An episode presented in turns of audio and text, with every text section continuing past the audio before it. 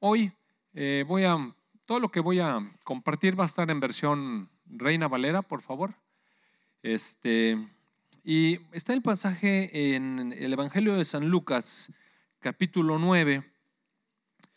Dice la palabra que fue, estaba el Señor Jesucristo compartiendo, compartiendo del reino y se fueron a otra aldea. Y en el verso 57 dice, yendo ellos, 9.57, dice, yendo ellos, uno le dijo en el camino, Señor, te seguiré a donde quiera que vayas. Y le dijo Jesús, las zorras tienen guaridas, las aves de los cielos nidos, mas el Hijo del Hombre no tiene dónde recostar la cabeza. Mire, cuando nosotros disponemos nuestra vida al Señor Jesucristo, le decimos, yo voy. El Señor nos dice, mira, el camino está difícil. No hay certidumbres, no hay garantías. Si me sigues, la cosa está así. Mire, Jesús es muy claro, amados hermanos. Y no nos están dando promesas de, de comodidades ni de situaciones. De hecho, un poco se habló de esto el domingo pasado y el Señor Jesucristo lo deja claro desde el principio. Si nosotros disponemos nuestra vida a seguirlo, debemos saber que no hay garantías, que no hay comodidades, que no es por conveniencias de humanas que, dan satisfacción a nuestra flojera, a nuestra comodidad. Y después le dijo Jesús a otro, sígueme. Y él le dijo, Señor, nada más déjame que primero vaya y entierre a mi padre. Y Jesús le dijo, deja que los muertos entierren a sus muertos. Y tú ve y anuncia el reino de Dios. En realidad este muchacho no se le había muerto su papá. Lo que estaba diciendo es, déjame acompañarlo hasta que mi padre fallezca, ya es un hombre grande. Entonces, o sea, después, sí te sigo, pero déjame, déjame terminar este asunto y Jesús le dijo, mira, eh, a lo que estoy llamando es un reino de vivos. Ven. Y está muy fuerte, amados hermanos. Esta palabra de Jesús es una palabra muy, muy fuerte. Es, tú sígueme, porque hay muerte en este mundo, pero yo te estoy enviando a que anuncies el reino de los vivos, el reino de Dios. Entonces también dijo otro, te seguiré, Señor. Yo sí te seguiré pero nada más déjame que me despida primero de los que están en mi casa. Y Jesús le dijo, ninguno que poniendo su mano en el arado y mira atrás es apto para el reino de Dios. Y bueno, esta es una palabra así dura de entrada. Pero fíjese usted que le voy a dar un mensaje hoy que tiene como objetivo darnos a conocer cuáles son los riesgos de la procrastinación. Y esta es una palabrilla que a lo mejor este le suena así media fea la procrastinación. Y eh, esta semana, a principio de semana, estaba, hay una revista por ahí que, que se me ha atravesado varias veces y la leo a veces en parte, pero había un artículo que decía, lee esto hoy, lee esto hoy, lee esto. Y toda vez que lo leía decía, ¿qué lata con esto, hombre? No tengo ganas de leer eso. Pero, pues un día eh, que lo vi. Yo tenía semanas viendo el articulito ese. Y dije, pues, ¿qué dirá? Y entonces cuando lo abrí, dicen que la curiosidad mató al gato, ¿verdad? Pero lo abrí y decía que los humanos en todas las latitudes, en todos lados, no importa nuestra edad, no importa nuestro sexo, no importa nuestra etnia, no importa lo cultos o no cultos que seamos, no importa la preparación, no importa nada. Si somos pobres o ricos, somos muy propensos a procrastinar. Y eso es de dejar para después cosas, o sea, postergar, pues, tomar la decisión de hacer lo que sabemos que tenemos que hacer. Por ejemplo, mire, y yo le aseguro que todos ustedes, igual que yo, porque me identifica rápidamente, el artículo dice, por ejemplo, que cuántos de nosotros sabemos que le tenemos que echar una vuelta al doctor. ¿Cuántos sabemos? Y luego, ah, sí, un montón de hombres. Los hombres más, porque mira, las mujeres como que sí les gusta ir. Pero los hombres somos más procrastinadores, ¿verdad? Así sí voy a ir, sí voy. Pero es que mira, se te está haciendo el colesterol por los ojos. Sí voy a ir, sí voy a ir. Sí voy a ir. Y sí voy a ir, y sí voy a ir. Y uno va porque ya lo lleva a la ambulancia. Entonces posterga uno eso y también posterga uno otra serie de actividades que sabe que tiene que empezar. Es más, a veces uno llega a la oficina al horario de entrada Y pues ya son las 8, vamos a empezar a trabajar, ¿verdad? Y empieza a abrir el cajón y le mueve acá y le mueve allá y pone el retrato de, sus, de su esposa ahí, lo acomoda y acomoda papeles y se pasa media hora y toda la gente está en la ventana y usted tranquilo, ahorita sí, vamos, ahorita vamos a empezar, ahorita les llamo, ahorita le llamo, ahorita le llamo. ¿Nunca le ha pasado? Ahorita los llamamos y el que está del otro lado está bien desesperado, pero el hombre que está en la ventana está procrastinando su inicio y sabe que tiene que empezar, pero le da largas. Y así somos en muchas cosas. Eh, sabemos que tenemos que hablar con nuestros hijos una situación que por ahí tenemos que aclarar, pero le damos un poco de largas y ahí vamos, y se pasan los días, y se pasan los días, y se enfría la situación y no lo atendemos hasta que nos revienta el cohete en la mano. Y así muchas cosas. Sabemos que tenemos que pagar, ¿verdad? Y sí, mañana, ahorita voy. Oigan, hermanos, sí, ahorita voy. Por eso. Hermanos, pero es que falta 24 horas. O ya vamos a pagar. Y así nos pasa con el recibo de la luz y el teléfono y cosas. Y así somos. Eh, tendemos a dejar cosas pendientes. Y bueno, eso tiene una serie de consecuencias. Y también tiene una serie de explicaciones. A veces no hacemos la cosa porque Estamos viendo la televisión y la televisión es un distractor increíble. Facebook, ¿no? Facebook, ya vamos a cenar. Ahorita nada más. Por eso ya vamos a cenar. Sí, ahí voy, ahí voy, ahí voy, ahí voy, nomás. Y, y está uno ahí metido en esa cosa. Yo por eso no tengo cuenta de Facebook. Quita tiempo, oiga. Quita tiempo, tremendo. Y eh, el trabajo y mil, excusas. Mire, tenemos muchas razones por las cuales dejamos otras para después. Y bueno, algunas tienen consecuencias, ¿no? De repente, pues nos cortan el agua, de repente nos cortan el teléfono, que a eso sí casi le da un infarto a la gente ahora.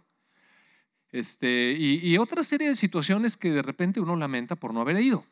Este, resulta que el doctor le dice, pues es que hubiera venido antes, no hubiera salido tan cara la compostura. Pero, y dice, híjole, ¿cómo no vine antes? Y, situaciones, lo va uno dejando. Pero hay cosas que tienen mayores consecuencias todavía. Y le voy a hablar hoy de algunas cosas que procrastinamos y después tienen consecuencias muy, muy severas.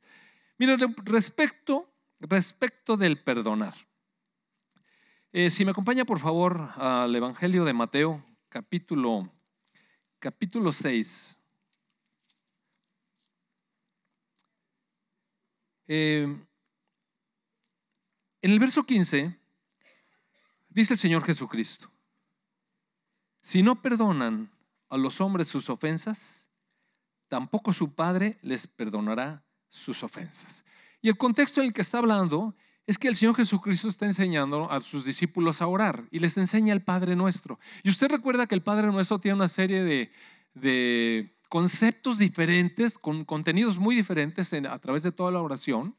Eh, por ejemplo, habla de exaltar al Padre, habla de pedirle al Padre que venga a su reino, habla de que nos dé el sustento de cada día, por favor, ¿verdad? El sustento de cada día, Padre bueno.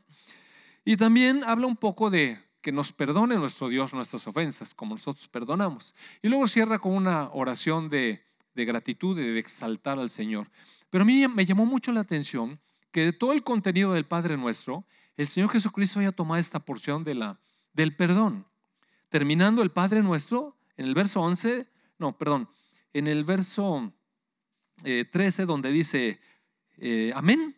En el verso 14 dice, porque si perdonáis a los hombres sus ofensas, les perdonará también a ustedes su Padre Celestial. Mas si no perdonáis a los hombres sus ofensas, tampoco su Padre les perdonará sus ofensas. Entonces, retrasar un perdón nos mete en un problema, porque entonces Dios retiene su perdón. Y en el capítulo 12 del libro de Hebreos, se recuerda, cuando habla acerca de la amargura, no lo busque, nada más habla acerca de la amargura y dice que cuidemos, que vigilemos, que miremos bien, que no crezca en nuestro corazón raíz de amargura, porque tiene una serie de consecuencias. Y deliberadamente no lo quiero tocar hoy porque posiblemente de eso hable la semana que entra. Pero cuando el Señor nos dice que, que vigilemos bien y cuidemos, porque si aparece raíz de amargura, realmente estamos dejando ir la gracia de Dios. No, no cuidemos de que de no descuidar la gracia de Dios. Y amados hermanos, la gracia de Dios es esto. Dios nos perdona porque es lleno de misericordia. Mire, la verdad es que eh, desde desde hace un ratito que vengo muy afligido en mi corazón, porque de alguna manera el Señor me hizo ver en la mañana, hoy en la mañana, cuánto, cuánto indignidad hay en mi vida. Cuánta indignidad hay en mi vida. ¿Cómo me podría yo parar delante del Dios santo que tenemos eh, si reviso yo toda mi vida, oiga? Y me empezó a dar una gran aflicción y dije, Padre, ¿cómo puedo estar yo delante de ti? Mire, si, si alguien es indigno de estar aquí para enfrente, soy yo, de verdad. Quizá más que muchos de ustedes, mucho más que muchos de ustedes. Y entonces eh, me doy cuenta de que hay un contraste tremendo. ¿Cómo es posible que una persona tan vil pueda estar delante de Dios hablando a gente del reino de Dios, de parte de Dios? Y es un conflicto para mi corazón eso.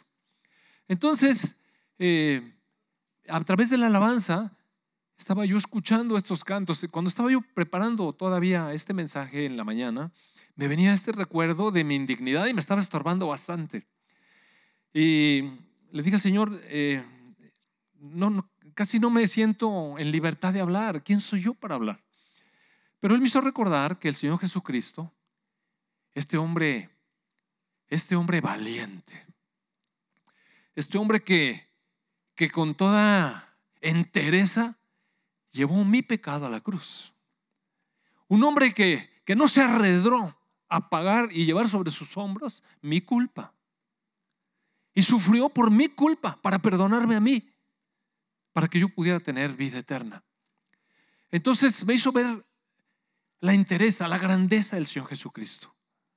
Su gran sacrificio, el valor de su sangre para poder limpiar una vida tan sucia como la mía. Y entonces estábamos en la alabanza y cuando estábamos cantando esta cuestión de que, por ejemplo, eh, ahora tengo gozo en lugar de tristeza, porque yo tenía mucha tristeza en la mañana, mire. Oiga, empezaron a salir en mis ojos lágrimas porque, de verdad, gracias Señor. Porque de no haber sido por ti, ¿qué esperanza tenía? No habría ninguna posibilidad de enmendar mi vida. A lo mejor la podía enmendar, pero ¿cómo iba a limpiar el pasado? No había manera de limpiar el pasado. Entonces le di tantas gracias a Dios por la sangre de Jesús que es poderosa para limpiar mi vida. Y la verdad es que ah, siguió la alabanza y, yo estuve muy compungido y, y muy tocado por Dios y con mucha gratitud, mucha gratitud, exaltando el nombre de nuestro Señor Jesucristo por lo que Él hizo por mí. Y así entonces, eh, cuando estaba yo leyendo esta cuestión del perdón, dije, qué importante es perdonar. ¿Quién soy yo para retener el perdón. Entonces, cuando el Señor Jesucristo estaba diciéndoles esto, de que teníamos que perdonar, Pedro rápidamente, Pedro rápidamente empieza a pensar, ¿verdad? Y después en el capítulo 18, yo creo que Pedro estuvo pensando un buen rato por eso, en el capítulo 18 de Mateo, eh, el Señor Jesucristo en el verso 15 dice, por tanto, si tu hermano peca contra ti, ve y repréndelo, o sea, hazle ver que, que te lastimó, que te ofendió, lo que sea, cuando estén y tú solos. Y si te oye, has ganado a tu hermano. Y si no, bueno, toma testigos y ve con tu hermano y hazle, hazle entender que necesitan ponerse acuerdo, necesita arrepentirse y, lo necesita. Y entonces Pedro yo creo que estaba, piensa y piensa eso. Bueno, pues sí, voy a decirle, pero pues luego lo tengo que perdonar y esto. Y en el verso 21, eh, Pedro se acerca al Señor y le dice, a ver, Señor, ¿cuántas veces voy a perdonar a mi hermano? ¿Te parece bien que que si mi hermano peca contra mí siete veces, hasta siete veces lo perdone. Y es Jesús le dijo, no te digo hasta siete, sino aún hasta setenta veces siete. Y en el verso 23, 23 dice, por lo cual el reino de los cielos es semejante a un rey que quiso hacer cuentas con sus siervos. Y entonces Jesús trae a lo espiritual el asunto del perdón. Y dice, mira, haz de cuenta que el reino de los cielos es así. Hay un Dios poderoso que llama a sus siervos a todos y les perdona toda la deuda. Oiga usted, nuestra deuda, nuestras ofensas al Dios Santo, y Él nos la perdona. Él nos perdonó en Cristo. Pero después, cuando Dios nos perdonó y nos sentimos en paz y nos sentimos libres, oiga, qué, qué libertad da sentirse uno perdonado por Dios. Qué gran libertad. Y entonces uno empieza a caminar ya libre con esto, pero después alguien le pisa un callo o cualquier otra cosa y lo ofende o lo lastima. Y uno se empieza a hacerle enojado con esa persona y a no perdonar. Y entonces cuando uno retiene el perdón, dice aquí el Señor, en el verso 33, dice, no debías tú también tener misericordia de tu consiervo, como yo tuve misericordia de ti. Entonces su Señor, enojado, le entregó a los verdugos hasta que pagase todo lo que le debía. Es decir, Dios dejó entrar a esta persona en amargura, en una carga de la que no se podía liberar. ¿Por qué? Porque había rechazado la gracia de Dios. Dios le había extendido gracia, pero después él no quería extender la gracia y detenía el perdón de Dios. Amados hermanos, y cuando nosotros no perdonamos y no le permitimos a nuestro Padre, según sus leyes, que nos perdone, estamos, mire, estamos apartando la gracia de Dios de nuestra vida. Y que Dios libere a los verdugos para que nos hagan la vida de cuadritos es un problema. Postergar el perdón, procrastinar el perdón, es un riesgo muy alto porque nos expone a la amargura y a los verdugos que Dios manda a las personas. Entonces consideremos, no debemos postergar perdonar, debemos perdonar rápidamente. El Espíritu Santo está hablando hoy con la iglesia y dice, perdona rápidamente y perdona bien. Perdona como yo te perdono. Y mire, la pregunta es aquí. ¿Cómo nos perdona bien? ¿Cómo nos perdona? Perdón. Oye, qué difícil es estar aquí y no equivocarse. ¿Verdad, Alfredo? ¿Cómo nos perdona Dios? ¿Cómo nos perdona Dios? Mire, cuando Dios nos perdona y nos limpia con la sangre de Jesucristo, nos perdona. A veces nosotros caemos todavía en el juego de la condenación del diablo, que nos está dale y dale, y es que lo que hiciste no tiene perdón, ¿cómo hiciste eso no tiene perdón? Y sí, la verdad es que la culpa pesa mucho, pero mire, cuando uno entiende el valor de la sangre de Jesucristo, entonces uno se siente perdonado. E-, esa es la grandeza de Dios, como cantábamos ahorita, cuán grande es Dios. Cuán grande es Dios. Entonces, una vez que yo entiendo esa cuestión, ¿cómo es que Dios me perdonó totalmente? Y reviso en mi corazón, ¿y cómo perdono yo? Yo a veces he tenido situaciones de fricción con mi esposa. Y la verdad, la verdad, que de repente me dice alguna que otra de esas que, que sí pica, oiga. Hay, hay unas que soy aguantador, y, pero de repente alguna me pica, donde sí me duele. Y bueno, después nos arreglamos. Pero Mire la cabeza cómo es. Pero es que lo que te dijo. Y ese borrón y cuenta nuevo cuesta un montón. Porque uno quiere decir, bueno, sí, pero ¿y qué tal lo que me dijiste? Por eso, ¿vamos a perdonar o no? Y eso es lo que el Espíritu está hablando hoy. Y no lo posterguemos. ¿Para qué atrasar el perdón? ¿Para qué atrasar el perdón? Solamente nos expone a los verdugos. No procrastine el perdón. Otra cosa en la que también somos muy dados es a procrastinar nuestra asistencia a la iglesia. ¿Cuántas veces? Mire, eh, no me acuerdo con quién estaba platicando el otro día. Ah, o, fue aquí en el testimonio. Ah, creo que sí, fue ayer en el, testimonio, en, la reunión de varones, donde Lorenzo estaba platicando aquí discretamente, estaba presentando este, una cosa, pero él decía que pues lo invitaban a la iglesia y lo invitaban a la iglesia y lo invitaban a la iglesia y luego se voy a ir y sí voy a ir y sí voy a ir. Y, así nos invitaron a nosotros un montón de veces. sí, sí, sí, sí voy a ir. Sí voy a ir. Y postergamos eso. Y dejamos de asistir a la iglesia. Pero mire, asistir a la iglesia es muy importante. Porque en el libro de Romanos, capítulo 10, si me acompaña, dice,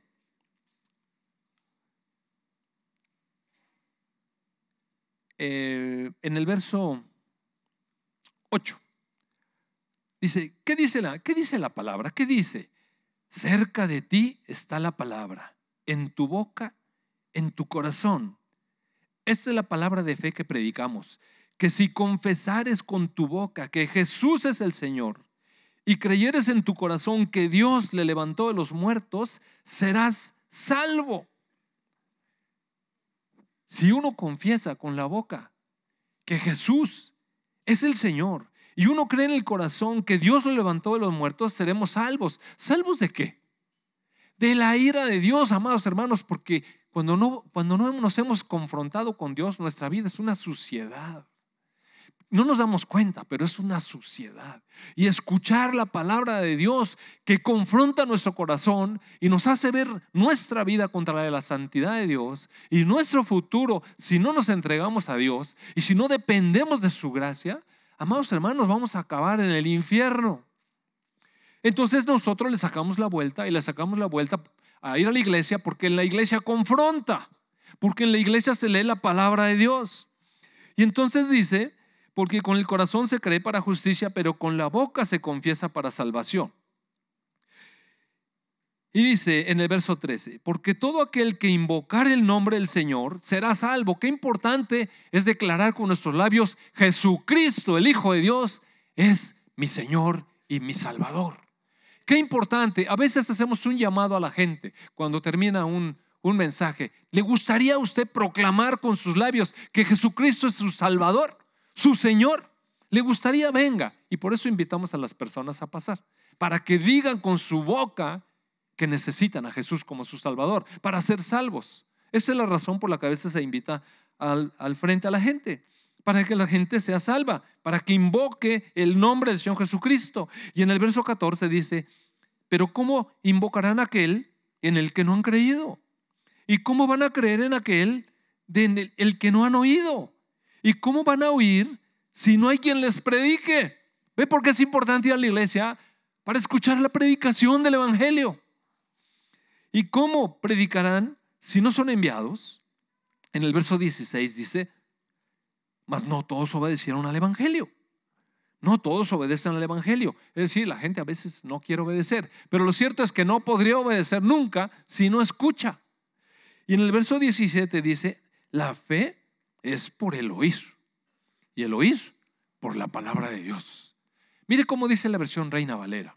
La fe es por el oír. Nosotros no podemos empezar a creer si no escuchamos de Dios. Pero cuando nos empiezan a hablar de Dios, empieza a aparecer fe en nuestros corazones. Pero la fe viene por escuchar, por oír. Pero está hablando de un oír espiritual. Realmente, claro, entra por nuestros oídos. Por ahí entra la predicación. Pero el oír, el darnos cuenta de la necesidad, viene por la palabra de Dios. Amado hermano, y la verdad es que el incrédulo no conoce nada de la palabra de Dios. Nosotros lo hemos visto cuando invitamos a las personas a tomar un curso de matrimonios y, nunca han ido, nunca han eh, eh, estado en una iglesia cristiana. La verdad es que no saben ni qué es la Biblia, no saben ni dónde están los libros. Ahí andan buscando en el índice. Nosotros pasamos por allí. No sabíamos ni de qué se trataba el asunto. Pero cuando uno empieza a escuchar la palabra, la palabra empieza a despertarse el escuchar, el oír.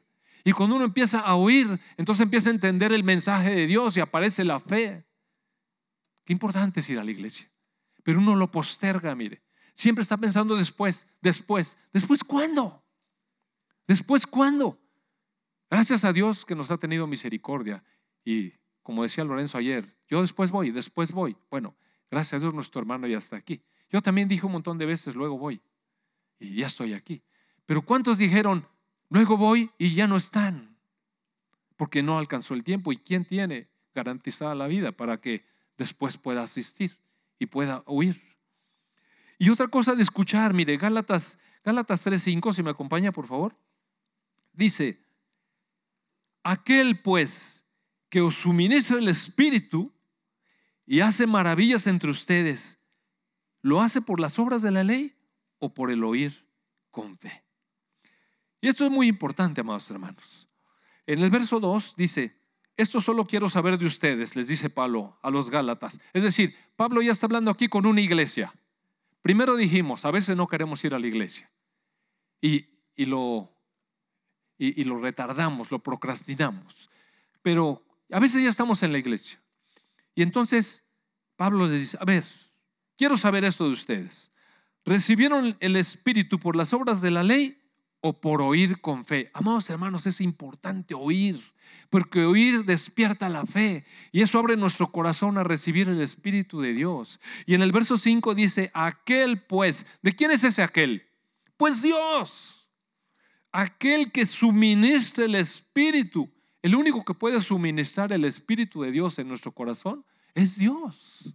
¿Y cómo hace que el Espíritu entre en nuestro corazón? ese, ese que suministra el Espíritu, ese Dios maravilloso que hace maravillas entre ustedes, lo hace porque andamos cumpliendo la ley, porque según nosotros no somos tan malos. Bueno, hemos hecho esto, estoy sirviendo acá y estoy sirviendo allá. Y uno empieza a poner las obras de la ley como justificación.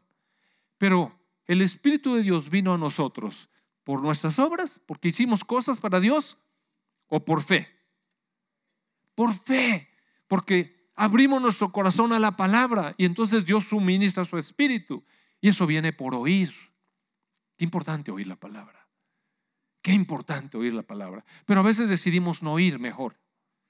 Bueno, sí luego voy a ir. Sí luego voy a ir.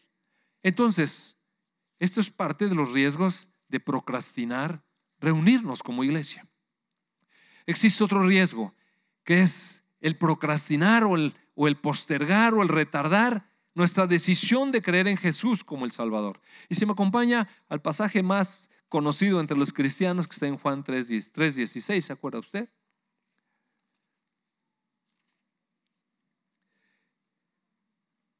Mire, de tal manera amó Dios al mundo que ha dado a su Hijo unigénito, para que todo aquel que en Él cree no se pierda, mas tenga vida eterna.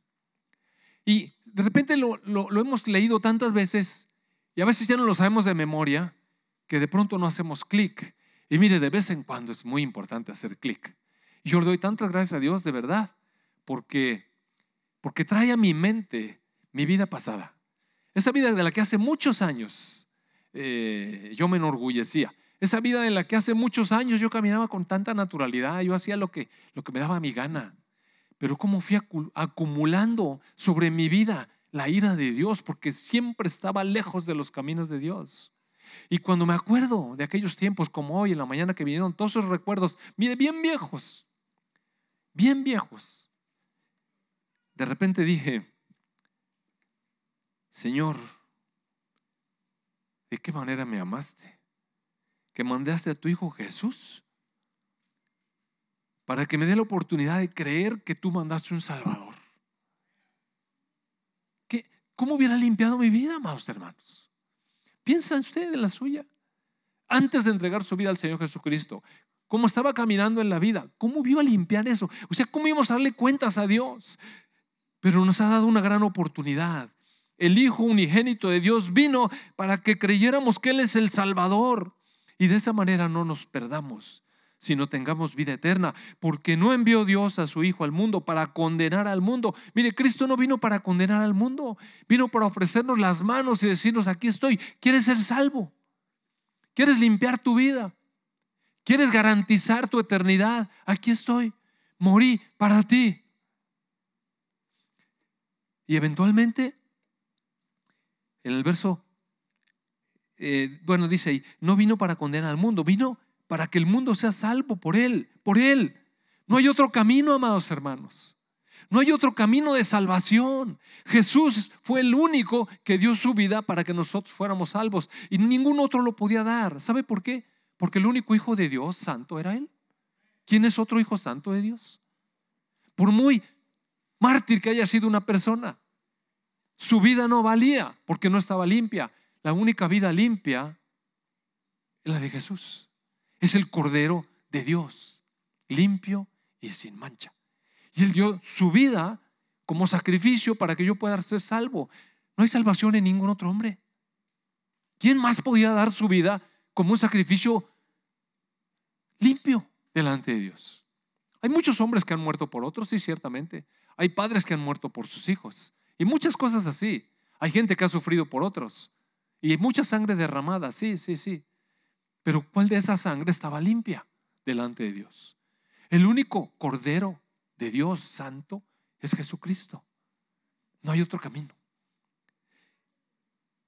Entonces este Cordero Santo, el Hijo de Dios, con ese valor vino a llevar mi pecado para que yo sea salvo por medio de él. Y en el verso 18 dice, el que en él cree no es condenado. Pero el que no cree ya ha sido condenado. Mire, uno no necesita morirse para ser condenado por Dios. Uno es condenado en la vida porque uno se resiste a creer que el Hijo de Dios tuvo que venir a morir por uno. Y hay personas que se resisten a eso. ¿Sabe que en esta semana alguien, no me acuerdo si fue en mi chat del colegio de pediatría o en mi chat de mis hermanos, alguien me mandó un mensaje en donde hay un tribunal internacional que está exigiendo la eliminación en la Biblia de los primeros tres capítulos de Génesis, porque los considera que son eh, eh, homofóbicos y feminifóbicos y todas esas cosas. son ofensivos a la humanidad. Los primeros tres capítulos del Génesis le parecen ofensivos a la humanidad actual y están exigiendo que sean quitados de la Biblia. Un tribunal de jueces. Y profesando ser sabios, se hicieron necios. Y a pesar de todo esto, hay personas que siempre están postergando su entrega a Jesucristo. Después, después, ¿cuándo? Después, ¿cuándo? tendemos a procrastinar y le hablan a uno de Jesús, sí, sí, sí, y quieres pasar a hacer una declaración de fe, después. ¿Después cuándo? Uno está condenado en cuanto no quiere creer. Ese es el problema. A veces procrastinamos nuestra relación con Jesús a mejorar. Ya, ya aceptamos a Jesús en el corazón, ya somos cristianos, ya estamos todos aquí en la iglesia. Ah, qué padre. ¿Y qué tanto conocemos al Señor Jesucristo realmente en un nivel de amistad? Yo le doy gracias a Dios por las amistades que me ha permitido tener. Amigos con los que puedo platicar, nos conocemos y, oiga, es, hermoso tener un grupo con el que uno pueda hablar y que le puedan llamar uno la atención y uno pueda abrirse. A veces tiene el corazón que ya le está explotando y tener a alguien que lo escuche a uno sin que lo esté juzgando. Solamente decirle, mira, me siento así en la patada.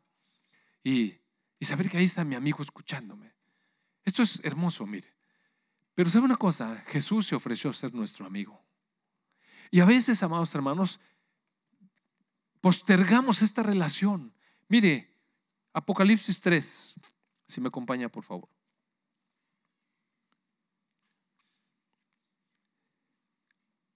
Dice el Señor en el verso 20, he aquí, yo estoy a la puerta y llamo.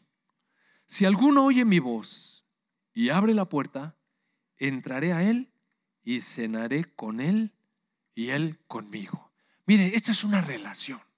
Ayer tuve una, una charla en la tarde con Alfredo y Alma porque eh, ellos van a exponer una parte allá en el retiro, uno de los temas, y ellos querían estar seguros de que estamos en un común acuerdo, lo que, lo que van a decir, que no tuviéramos ahí una situación. Entonces, eh, con mucha humildad en su corazón, dijeron, ¿saben qué? Queremos ver con ustedes cómo, cómo ven el tema. Y entonces nos juntamos y tuvimos una tarde ahí en un cafecito, tomando un cafecito, un panecito, light, ¿verdad? Y bien, bien rico. No, sí estaba light. Decía que estaba hecho con esplenda y con avena, ¿verdad? Pero sabía zanahoria. Entonces, pues, ya, está bonito. Y entonces, ¿sabe qué? Mire, qué bonita tarde. Qué bonita tarde cenar con unos amigos y, compartir con... Es, es, bonito, amados hermanos. Esta comunión es algo que a Dios le agrada, mire. Y todos deberíamos de tener una persona, otra persona, otra persona, con quien pudiéramos pasar tiempos así. El Señor Jesucristo se ofrece. Me gustaría tener una cena contigo diario. Tener una reunión contigo diario. Y entonces así nos dice, y este versículo se ha usado mucho para presentar el Evangelio y decirle a la gente que, que le abra el corazón a Jesús. Pero esta no es una invitación al Evangelio. ¿Sabe cuál es el contexto de esto? Mire, esto está en el verso 20 de Apocalipsis 3. Pero versos anteriores, ¿a quién está hablando el Señor Jesucristo? Está hablando a la iglesia, a la Odisea.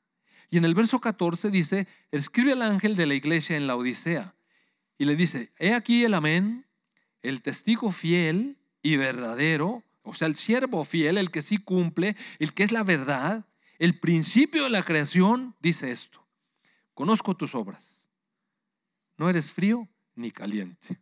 Ojalá fueras frío o caliente, pero cuando eres, cuando eres tibio y no eres frío ni caliente, te vomitaré de mi boca. Porque tú dices, ¿por qué dice el Señor Jesucristo esto a su iglesia? Es la iglesia de la Odisea. Una iglesia que fue fundada en el tiempo del principio, primer siglo.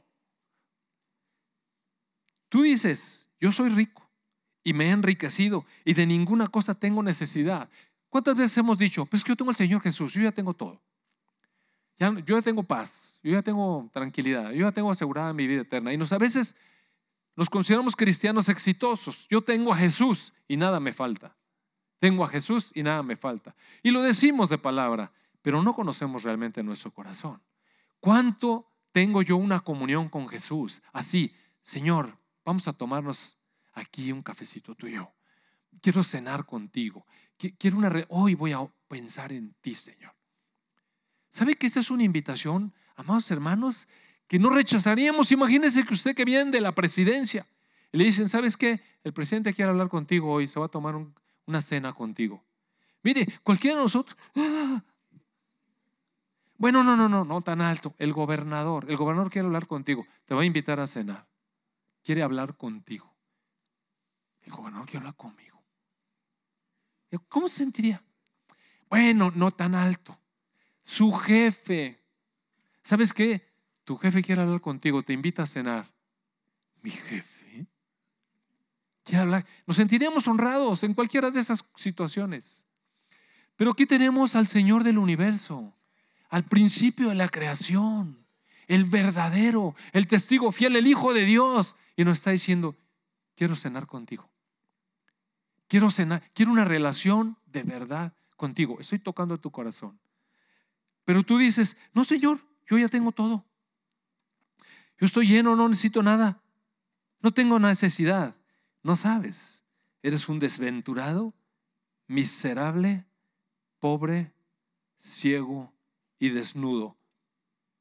Y mire, Jesús conoce la condición de nuestro corazón, amados hermanos. Y no quiero decir que todos estemos así, pero hay tiempos en los que pensamos, hemos dado por hecho que tenemos una relación con Jesús y nos vamos deslizando en el quehacer diario, en el trabajo, es más, en las actividades religiosas. Y decimos, sí, es que yo tengo una relación con Jesús. ¿Seguro? ¿Cuándo fue la última vez que cenamos con Él? La última vez que me senté con Jesús y, y cara a cara, ojos a ojos. Y me dejó que me, y, yo dejo que me diga, ¿sabes qué, José? ¿Sabes qué? Eh, Fíjate que te, estás un poco, un poco en necesidad. Estás un poco desventurado. Te veo miserable, te veo pobre, te veo ciego y te veo desnudo. Por lo tanto, es que mire, Jesús es muy claro, más hermanos. Él, no nos anda adorando la píldora.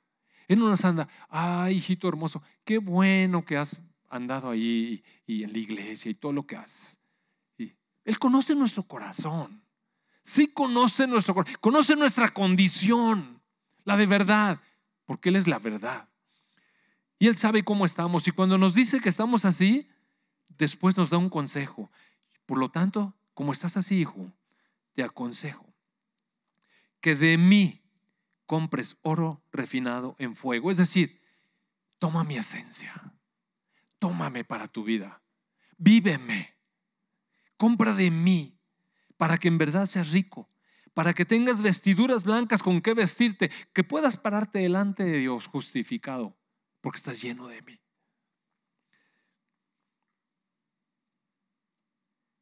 Que no se descubra tu vergüenza, la vergüenza de tu desnudez, para que tus ojos puedan ver. Yo reprendo y castigo a todos los que amo. Mejor sé celoso y arrepiéntete. Está hablando con la iglesia de la Odisea. Y aquí, yo estoy a la puerta y amo. Si alguno escucha mi voz y abre la puerta, yo entraré a él y cenaré a él, con él y él conmigo. Usted ve un Jesús enojado, mire. No, es un Jesús que está hablando la verdad. No está enojado. Está hablándonos la verdad. Y cada uno de nosotros sabemos cuando esta palabra se vuelve rema y me está hablando al corazón. Yo no estoy acusando a nadie. A mí me habló fuerte al corazón. Y me invita, Señor, te necesito, necesito una plática como la que tuve. Y, quiero que seamos amigos, porque eso es lo que Jesús me está ofreciendo. Amistad, salvación, su limpieza, su amor, su compañía, su misericordia, su gracia. Todo eso me está invitando el Señor Jesús a tener en Él. Solamente necesito abrir mi corazón, porque está tocando, ¿sabe? Y a veces nos hacemos los oreques. Ahorita ahí voy. Y está Jesús a la puerta, llamo. ahorita ahí voy, sí, ahorita, ahorita sí, ahorita. Ahorita nada más, nada más déjame despedirme de mi familia. Nada más entierro a mi padre. Nada más hago esto. Déjame terminar este trabajito. Nada más aquella cosa. Y nunca le damos el espacio al rey que está buscando una reunión de cena con nosotros, un tiempo de comunión, un tiempo de comunión. A veces procrastinamos, retrasamos, postergamos el bautizarnos. Mire, acompáñenme por favor al libro de Hechos, capítulo 2. Aquí hay una cuestión.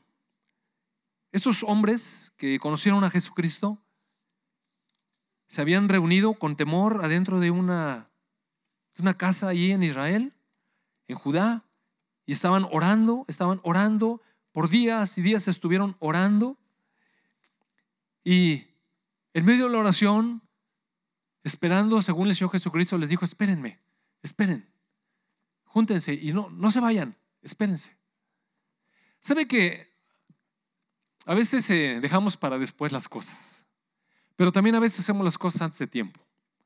Y encontré una palabra, cuando estaba yo buscando un antónimo de procrastinar, resulta que en el, en el internet dijo no había ningún antónimo. Dije, ¿cómo no va a haber ningún antónimo? Pues no hay ningún antónimo. Pero después buscándole más, resulta que me encontré que alguien inventó en una universidad una palabra que, que antagoniza esto, que se llama precrastinar precrastinar. Y eso significa hacer las cosas antes de tiempo. Y pone como ejemplo, cuando vamos en el avión y llega uno al aeropuerto, ¿no se ha fijado que, que dice, permanezca sentado hasta que el avión se detenga por completo y se apaguen las luces? ¿Y sabe qué hace la gente? Precrastina. Y todo el mundo se empieza a parar y empieza a abrir las puertas, que no se van a poder bajar. Pero se hace una bola en el pasillo antes de tiempo. antes de tiempo no funciona. Después de tiempo tampoco funciona. Por eso decía el capítulo 3 de Eclesiastés, todo tiene su tiempo. Necesitamos encontrar el tiempo perfecto. ¿Qué tal que los apóstoles se aceleran y dicen, bueno, aquí ya se acabó el asunto, nos vamos. Vamos a predicar. el Señor dijo, esperen, espérate. Qué bueno es esperar. Y entonces cuando estaban ellos orando, de pronto cae el Espíritu Santo y se vuelve eso una locura. La gente esta empezó a hablar en lenguas, en idiomas y qué cosas pasaron ahí. Empezaron a saltar como locos en la calle y unos dijeron, ¿qué les pasa a estos? A ver que a unos no les gustó, mire. ¿Sabe qué? Unos dijeron, están ebrios. Pues. ¿Están ebrios estos o qué? Entonces, de pronto en el verso 22, el apóstol Pedro se levantó dice, y dijo, varones israelitas, oigan, oigan estas palabras. Miren qué importante oír la palabra de Dios. Oigan estas palabras.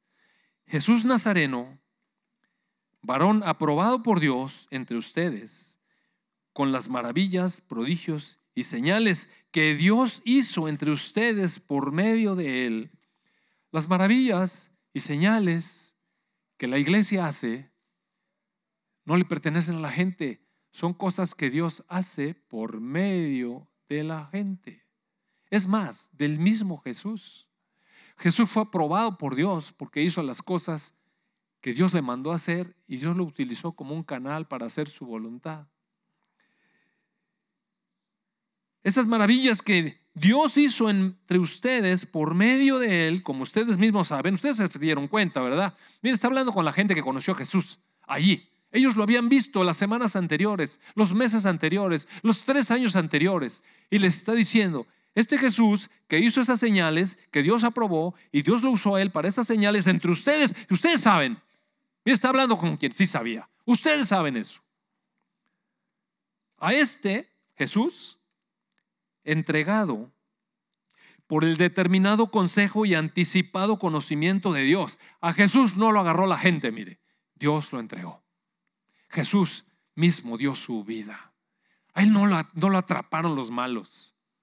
Él dio su vida voluntariamente. Y eso era del conocimiento anticipado de Dios. Esa era la voluntad de Dios antes de la fundación del mundo. A Dios no lo sorprendemos, amados hermanos. A Dios no lo sorprendemos. Él lo determinó así. A este hombre que con determinado consejo y anticipado conocimiento de Dios, ustedes prendieron y ustedes mataron por manos de inicuos, crucificándole, Dios lo levantó. Soltó los dolores de la muerte porque era imposible que fuera retenido por ella. En el verso 32 dice, sigue hablando Pedro más cosas y dice, a este Jesús, a este resucitó Dios y nosotros somos testigos. Nosotros lo vimos. No nos platicaron, nosotros lo vimos. Eso está diciendo Pedro. Así que, exaltado por la diestra de Dios y habiendo recibido la, del Padre la promesa del Espíritu Santo, ha derramado esto que ustedes ven y oyen.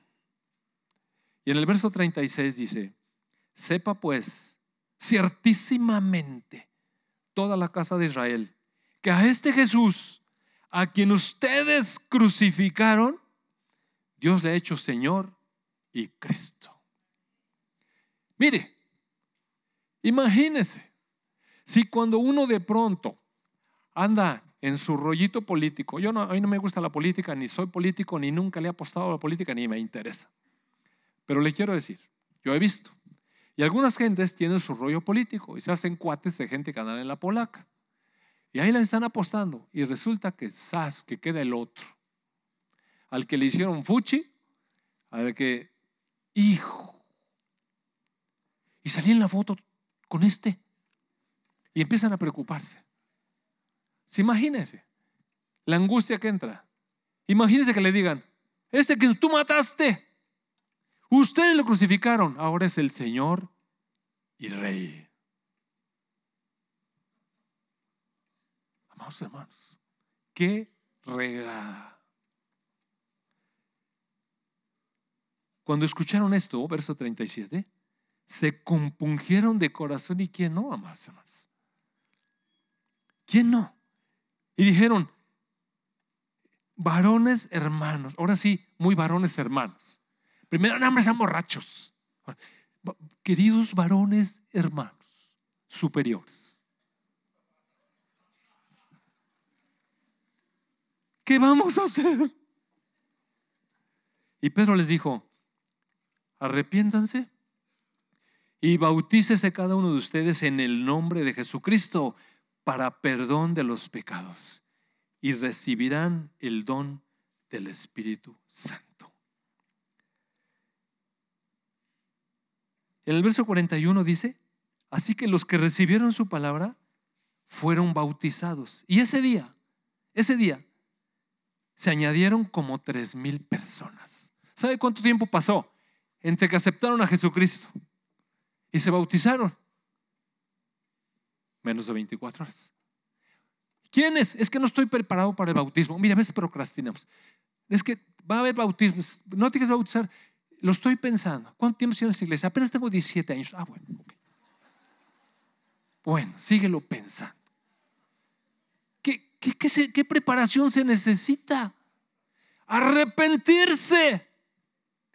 Porque necesitamos el Espíritu de Dios. Necesitamos entender que el bautismo es identificarme con Jesús en su muerte y ser levantado con Él en vida nueva.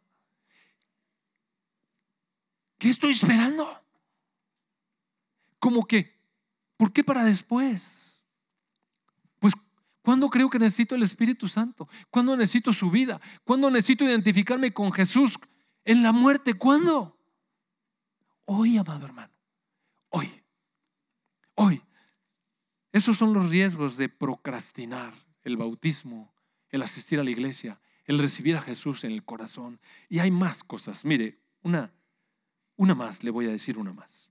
A veces procrastinamos leer la palabra.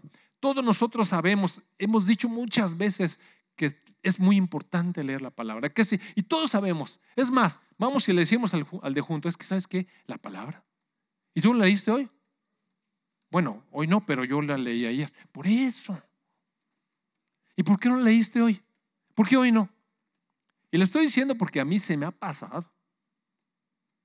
Algún día se me ha pasado. Todo el día. Todo el día, no. Sí, seguramente. Seguramente se me pasó todo un día y no leí. Y, pero aquí la cuestión no es nada más leer, sino meditar. Procrastinamos meditar la palabra. A veces decimos, es que sabes que tengo un iPad y ahí se pone el versículo del día. ¡Pum! Ok. Listo. Cumplido. Leí la palabra. ¿Y qué decía? Algo de, algo como de, pues algo del Espíritu Santo. Porque ¿sabe por qué pasa eso? Porque no meditamos. Porque no la consideramos, no la reflexionamos. Le voy a leer, por último, este va a ser el último pasaje que le voy a leer, el Salmo 1.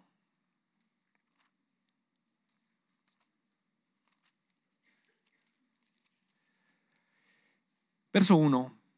Bienaventurado el varón que no anduvo en consejo de malos, ni estuvo en camino de pecadores, ni en silla de escarnecedores se ha sentado. Dios dice, qué feliz es ese hombre. Porque, ¿sabe una cosa? Cuando uno no anda en consejo de malos, ni anda en el camino de los pecadores, ni en la silla de los escarnecedores, hoy uno se puede sentar realmente con el Señor Jesucristo. Ahora sí, Señor, enséñame, enséñame. Que, no me tenga que estar diciendo el Señor Jesucristo todos los días que estoy desnudo y todo ciego. A veces tiene que decirnos, pero a veces no. ¿Sabe que no estamos así todos los días tampoco? A veces, a veces hay un deleite en Jesús. Y entonces uno puede estar en otro nivel. Señor, ¿qué, qué vamos a platicar hoy? ¿Qué me quieres revelar? Y sabe que a veces hay un deleite en las cosas que Jesús nos va revelando. Porque somos sus amigos. Porque Él es nuestro amigo. Él nos llama amigos. Podemos tener una relación con Él así. No siempre tenemos que estar en la relación de pecador-salvador. Claro que lo necesitamos todos los días, amados hermanos. ¿eh? Nunca estamos al 100. Pero hay días que es horrible, oiga, horrible. Y hay días en los que, Señor, ¿qué me quieres revelar hoy? ¿Qué tienes, qué tienes para mí? Y sabe que es maravilloso cuando Dios nos muestra una cosa de, de la nada, de, en una flor, en, en un pajarito, en una cuestión, porque para el espiritual todas las cosas son espirituales, ¿sabe?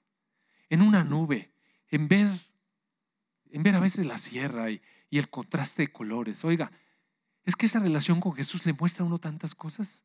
¿Sabe qué maravilla? ¿Sabe ver a un niño de repente sonreír y, dice Señor, cuando uno conoce todo lo que puede pasar en un niño, mire, aquí adentro de la cabeza, y ha visto tantos niños enfermos con un montón de problemas y, sabe el dolor, porque hasta uno entra a un hospital. Yo sabe que yo me pasé a veces 24 horas adentro de un hospital. 24 horas adentro de un hospital oyendo niños llorar. Y, y todos con dolor. Y entonces de pronto, a veces ustedes están acostumbrados nada más, sí, pero, pero yo lo invito. Lo invito. La gente que va al hospital y ve a la gente afuera sabe cómo es. La gente está llorando afuera. Todos angustiados porque ayer estábamos bien y hoy es un desastre. Pero cuando uno está dentro de un hospital viendo a todos los niños llorar, 24 horas. Todos están sufriendo, todos. Si no es el de la cama de junto, el otro y el otro. Y, oiga, algunas cosas desgarran el corazón. ¿Sabe que una vez, le voy a platicar una anécdota horrible. Una vez me dijeron, eh, estaba yo, eh, tenía mi primer año en el Hospital Centro Médico Nacional en México, y sabían unas cosas horrendas. Y me dijeron, te toca hacer la curación de una niña, no sé qué, tenía 15 años y tenía diabetes juvenil. Entonces llegué a la cama y tenía un vendaje así. No, nomás le veía este ojo. Y bueno, yo estaba acostumbrado a hacer curaciones, hice muchísimas, miles de curaciones. Entonces las curaciones son, quita todo el vendaje, quita todos los apósitos, le lavas con agua y jabón, lloran, gritan, todo el rollo, y luego le puedes a poner todos los parches. Imagínense el sufrimiento, hija. Y tener que hacerlo con las manos aparte. Entonces le fui quitando todas las vendas, todas las vendas, y le quedó aquí una cosa que es un apósito. El apósito no es gasa, sino es como una cosa de algodón que tiene una cosa que no se pega.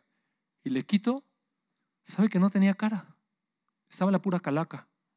Así el hueso, así una calavera. Mire, casi me desmayo. ¿Por qué nadie me dijo? Entonces, yo no sé cómo terminé esa curación. Mire. Y es que la diabetes había hecho que entrara una bacteria ahí que solamente les da a los diabéticos y se la comió. Wow.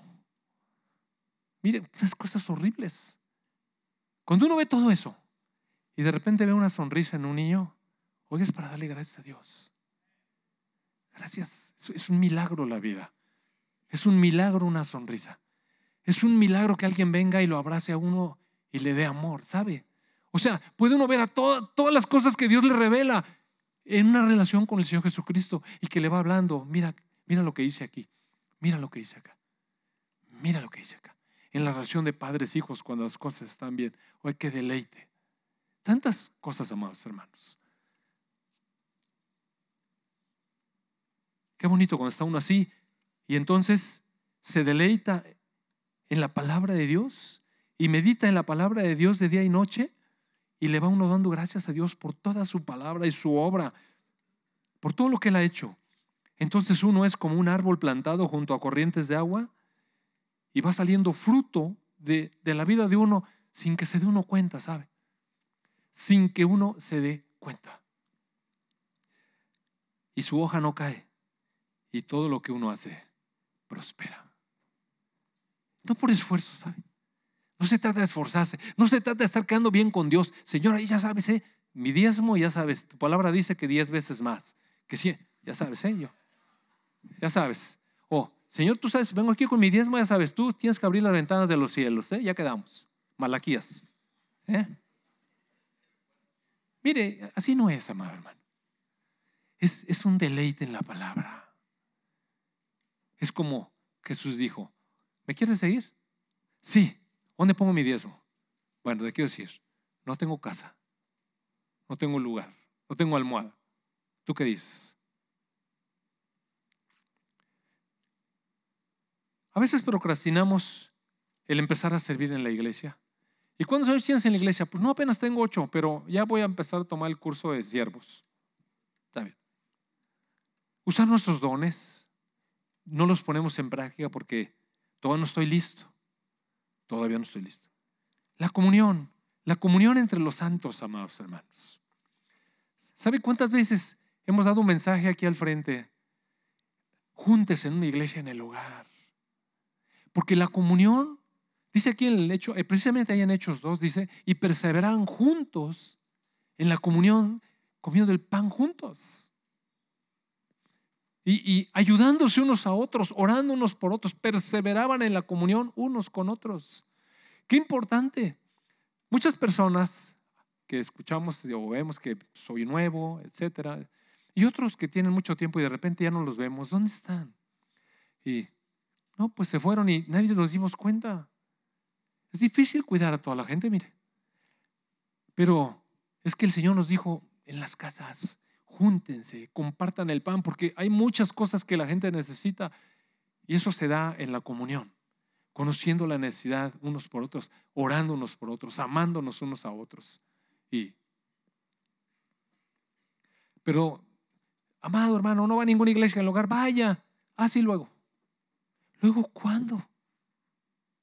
Luego se enfría su corazón. Luego usted empieza a meterse en un camino de suciedad.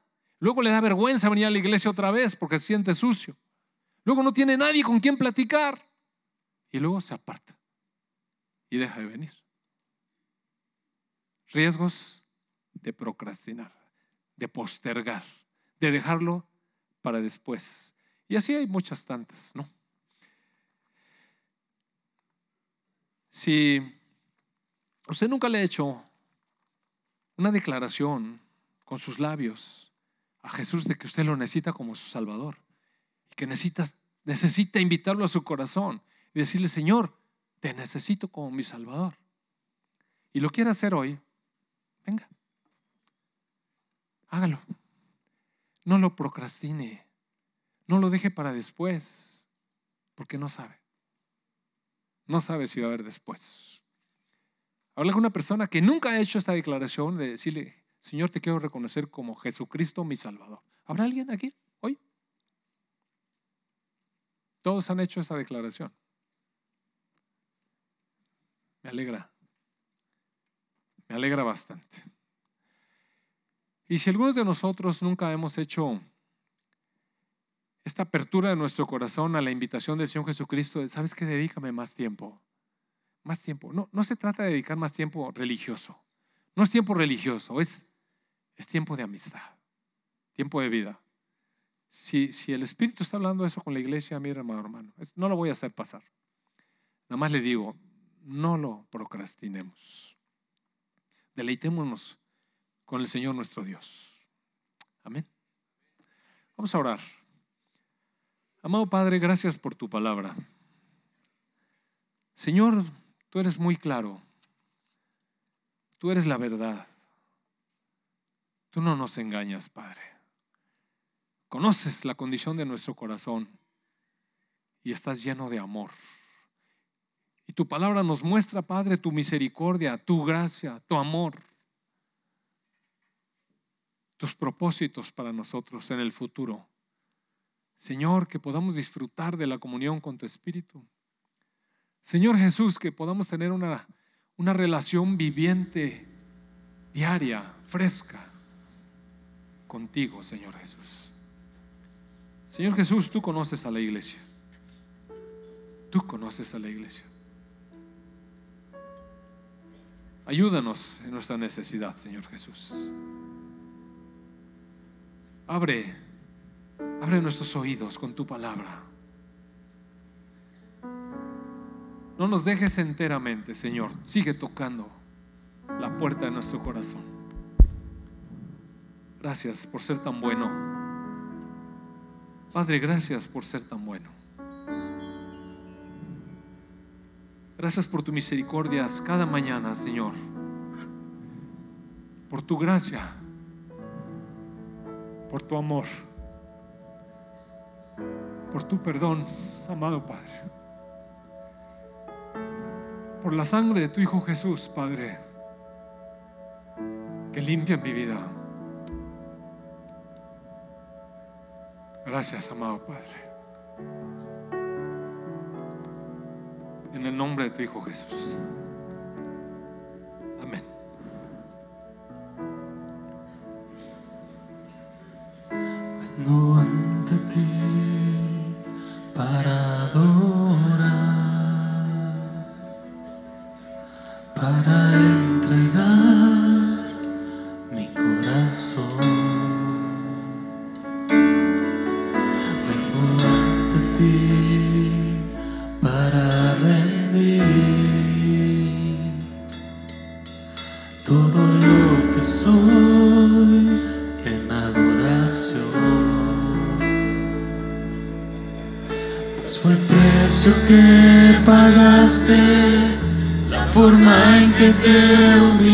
trust